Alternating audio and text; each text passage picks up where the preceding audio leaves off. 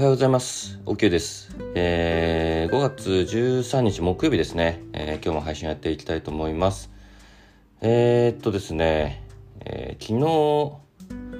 昨日はですね、えー、っと、まあ仕事を夕方ぐらいに切り上げて、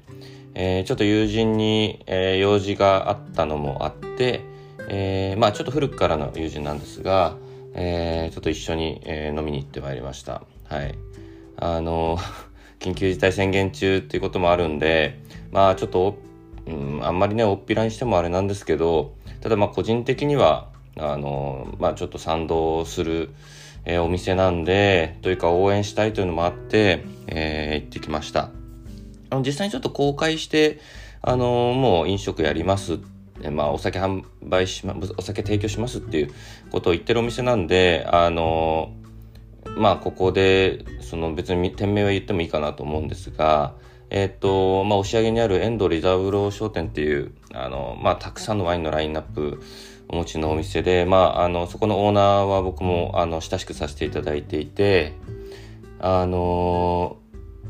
まあ有名なところだとグローバルダイニングさんとかもうあの徹底してもうお酒が提供しますと。で通常通り営業しますっていうような形で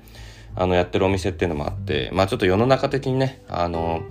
どうなんだっていうこともあるとは思うんですが、まあ、一個人の意見で言うと、まあ飲食もやっぱりずっと僕も携わってきてるんで、あの、まあ応援したい気持ちがやっぱり強いですし、まあいろんなクラウドファンディングだったりとか、あの、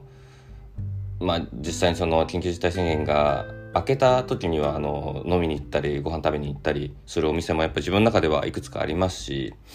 でもそんな中でもやっぱそういう、うん、なんですかね、まあいろんなその世の中の、えー、状況に対して、まあ自分たちは、まあこうやると。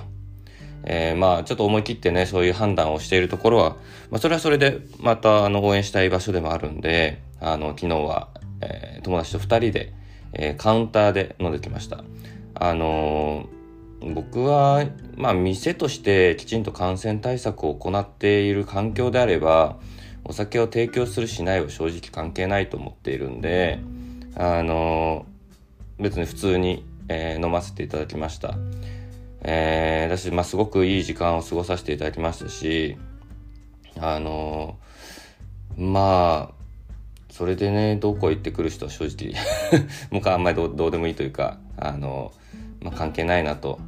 あの強気で言うと思っているんですがあのそれぐらいあのきちんと感染対策をした上で、えー、そういう環境の中で飲むことは僕は間違ってないと思うんで、えー、楽しくワインを飲んできました。はい、で、えっと、昨日は、まあ、その友人と何何杯ぐらい飲んだんですかね、えー、ビールから始まり、え白ワインを23杯ぐらい飲んで、えまあ何飲んだかな、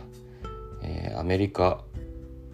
アメリカのシャルドネちょっとタルン効いたシャルドネとかあとアゼルバイジャンというちょっと マニアックな、えー、地方の、えー、ワインだったりとかちょっと飲みながら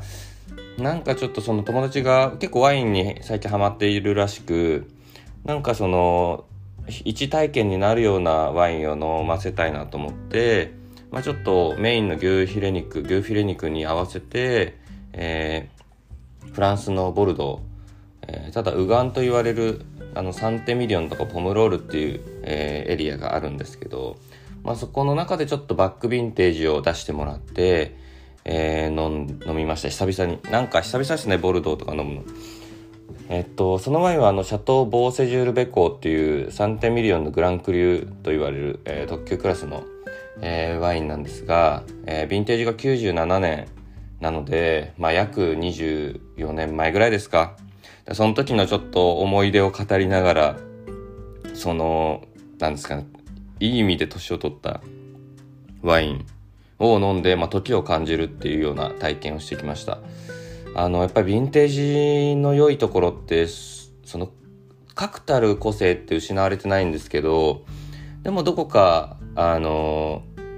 新しい、こう、香りとか、うんまあそのできたばっかでは感じないやっぱりアロマがすごく魅力的ですしなんか昨日飲んだものって今日飲んだらもう違うものだと思うんですよ。だから本当にそのワインって一期一会っていう言い方をよくするんですけど、なんかそういう、えー、体験というか、貴重な一瞬を、えー、過ごせて、やっぱり、うん、まあ、家とかでね、飲むのももちろんいいんですけど、普段は。ただ、やっぱりそこでは体験できないことが、やっぱ飲食店にはあるなと思いましたし、その時の、まあ、誰と飲んだか、どこで飲んだか、で、それをいつ飲んだのかとかっていう、その、僕が今こシーンに合わせて、えー、お酒だったり飲み物を、えー、提供したり考えたりっていうことはやっぱりすごく通ずるものがあってあのー、やっぱそういう瞬間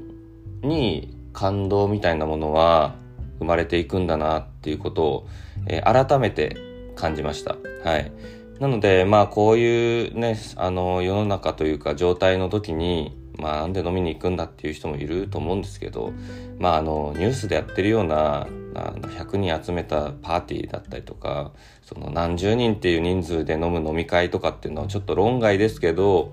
まあそういうリスクをきちんと、まあ、対処した上で飲みに行くことは、本当の意味でやっぱり飲食店を応援することになると思いますし、